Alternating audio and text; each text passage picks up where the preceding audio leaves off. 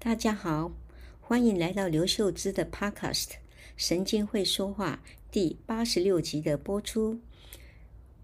这是新的一年，二零二四年第一次的播出。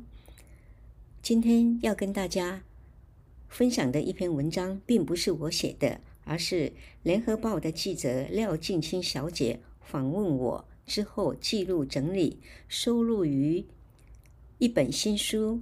书名是《解锁失智密码》，这是由联合报健康事业部于二零二三年十一月份出版的《解锁失智密码》，是一本天主教失智老人基金会第一线医护累积二十五万小时的二十五个动人故事。我的文章的标题是。失智高危险群，幸好哲学，快乐老后。副标题是：爸妈姐姐都离病，体悟最好的失智症治疗是预防。现在就让我们来听听这边由廖静清小姐记录整理的文章。我的父母亲及亲爱的二姐都罹患阿兹海默症，皆由我在其轻度的时候就诊断出来。家族成员超过两位以上的失智者，我应该要担心遗传的倾向吧？但我不认为是遗传，而是年龄的因素。当下我只有一个想法：尽量把握时间，享受生命。无论会不会离病，都应该敞开心胸迎接衰老。过度担心只会徒增烦恼。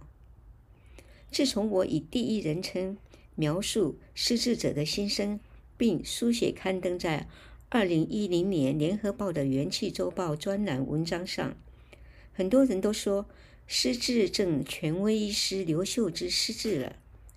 我确实是失智症的高危险群。但目前身体状况良好，也持续保持活跃且规律的生活习惯，降低失智几率。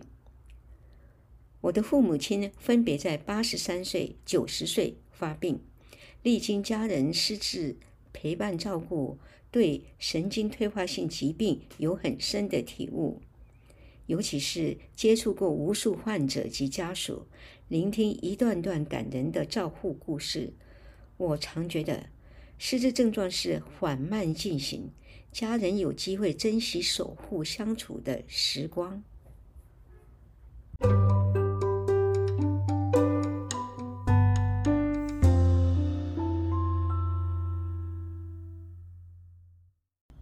父母亲主要由大哥大嫂悉心照顾，虽然辛苦，幸好我有医学专业背景，可以很理性的面对。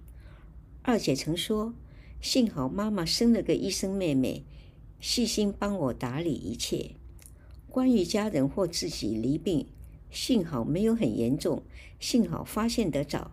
超过三十年的行医生涯，教会了我许多事。不管是面对病患、家人失智，甚至是我曾经得过乳癌，一切看淡释怀。人活着要宽心。”现实有太多无可奈何，世上除了生死，其他都是小事。真的碰上死亡，也是人生要面对的课题。就如我在《你怎么看待老年，他就怎么回应你：预防失智，快乐的老后实践》这本书中提到，生老病死是人生必然过程，从容看待，愈能活出精彩。每次参加论坛讲座，总有人问我：为什么家人失智，自己又病痛缠身，还能这么乐观呢？我除了奉行幸好哲学，也用心安排休闲生活。年轻时就为退休预做准备，还把失智这个变数算进来，从动脑、动脚、运动和饮食下手，养成自律的好习惯。平常多参与社交活动，避免失智症找上门。人都会变老，每个人都可能罹患失智症。年纪愈大，盛行率愈高。我们都该用正面的态度面对大脑功能退化的疾病。预防失智刻不容缓。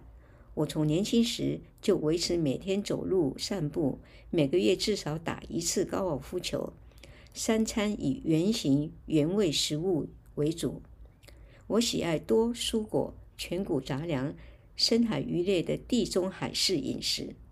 早餐在家简单吃，午晚餐强迫外出用餐，释出善意跟病桌的客人聊天，多增加人际互动，对身心健康有所注意。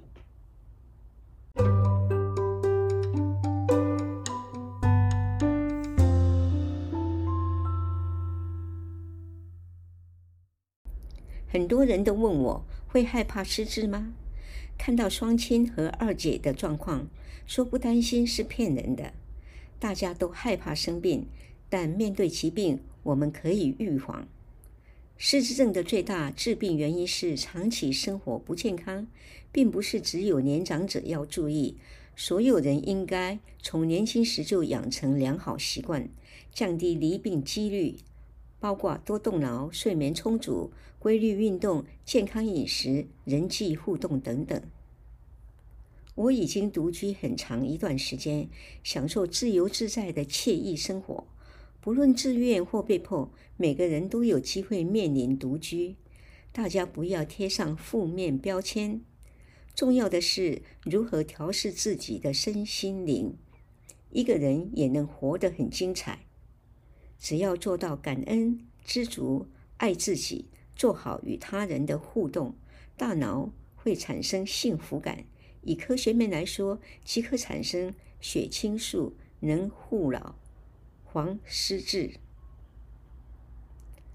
迈入古稀之年，我依然过得很忙碌、很充实。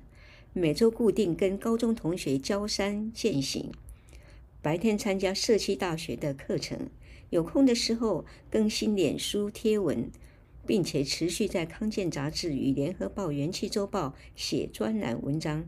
每天都觉得时间不够用。许多人退休后没事做，反而闲得心慌，因为终日无所事事，生活没有重心，不止容易生病，也容易使人忧郁退化。我鼓励大家年轻时培养兴趣，建立人脉，规律生活；退休人士则要维持良好的生活模式，即使是一个人的老后，也不要害怕悲凉，把握当下能做的。活的就是福气。今天就分享到这里，祝大家健康、快乐、平平安安。我们下星期六再见。